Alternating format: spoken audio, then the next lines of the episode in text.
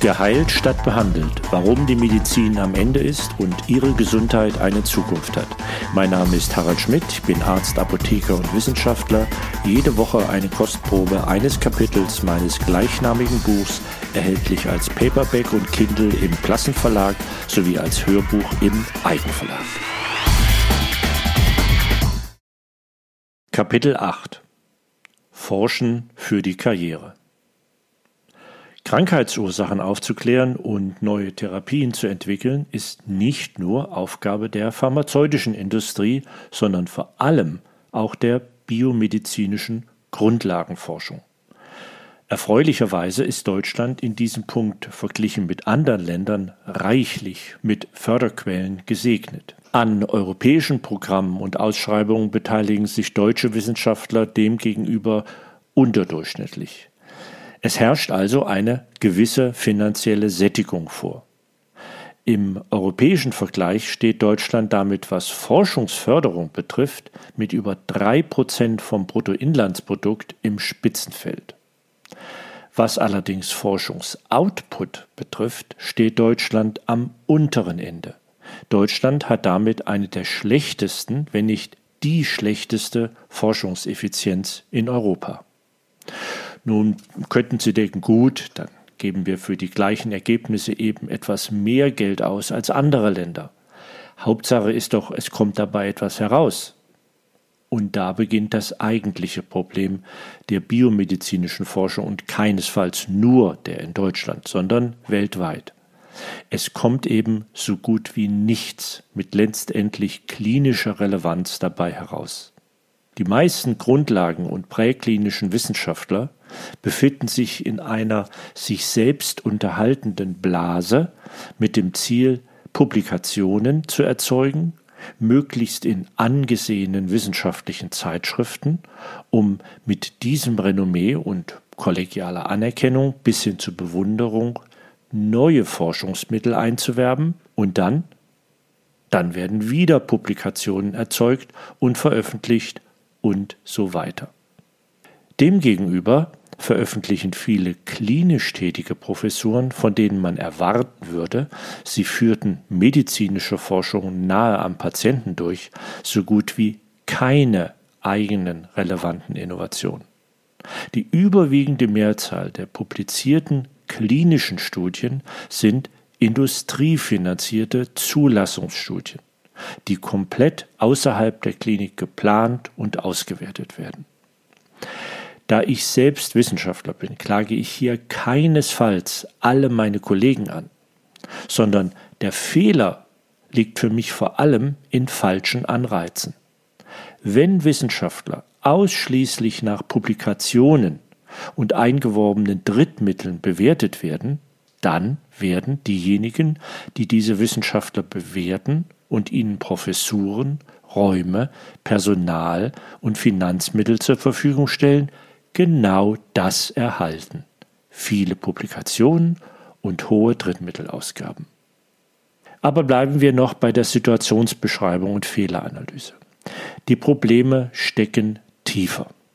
Über die Hälfte der biomedizinischen Literatur ist nicht reproduzierbar. Sehr häufig werden falsche oder unangemessene statistische Analysen verwendet oder die Stichprobengrößen sind zu klein. Daneben kommen noch echte Qualitätsmengen hinzu. Wird zum Beispiel in einem Tierversuch die Wirkung von Medikament A auf Krankheit B untersucht, wird in der Regel auch ein Placebo-Medikament getestet.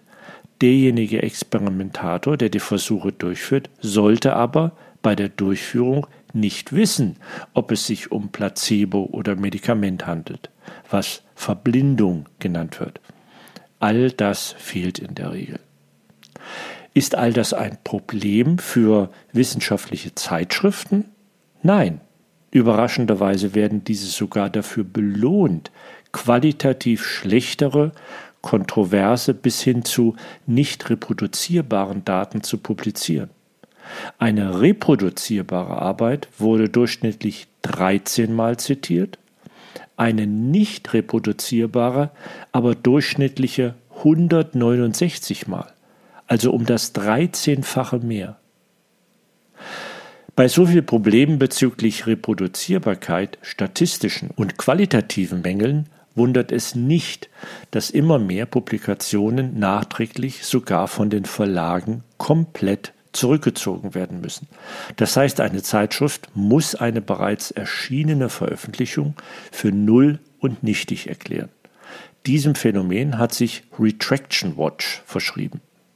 Das Beunruhigende an den Daten ist, dass die Anzahl von Rückzügen exponentiell zunimmt. Nimmt man nun all das bisher gefundene zu biomedizinischer Forschung zusammen, die mangelnde Anwendbarkeit, die mangelnde Reproduzierbarkeit, die Statistik und Qualitätsmängel, der nahezu komplette Ausfall akademisch-klinischer Forschung und der Mangel an Offenheit sowie die exponentiell steigende Zahl an zurückgezogenen Publikationen kommt man auf bis zu 85 Prozent der Forschung, die reine Geld- und Zeitverschwendung darstellen und allenfalls zur Beförderung der eigenen Karriere durch die Verlängerung der Publikationsliste dienen. Und als hätte es noch eines weiteren Beweises bedurft, akzentuiert die Covid-19-Krise alles oben über die mangelnde Forschungsqualität Gesagte wie in einem Brennglas. Und als i-Tüpfelchen noch ganz kurz zur jüngsten Perversion, dem Phänomen von Raubzeitschriften und Verlagen. Wissenschaftliche Zeitschriften, die gegen eine Gebühr alles publizieren, was wie eine wissenschaftliche Publikation aussieht. De facto kann man sich dort eine Publikation kaufen. Geprüft oder begutachtet wird diese nicht. Im Gegenteil. Es wird noch nicht einmal ein Plausibilitätscheck gemacht. So wurden Artikel publiziert, die scheinbare wissenschaftliche Artikel von Michael Jackson zitierten oder Pokémons als Abbildungen enthalten. Sicher, das sind kuriose, aber leider nicht seltene Exzesse. Ein erfahrener Wissenschaftler ignoriert solche Zeitschriften und Verlage, obwohl diese inzwischen in die Tausende und mehr gehen. Doch das Internet ist voll davon. Sie stellen die Spitze dessen dar, was eine fehlgeleitete Fixierung auf Veröffentlichungen statt Patientenwohl zur Beförderung von Karrieren in der Medizin mittlerweile an Perversionen angerichtet hat. Bevor ich nun diesen ersten negativen, krisenhaften Teil 1 dieses Buches abschließe, muss ich mit Ihnen noch auf das Kardinalproblem der Medizin kommen, nämlich die fundamentale Sackgasse, in die selbst der beste biomedizinische Forscher und beste forschende Kliniker geraten.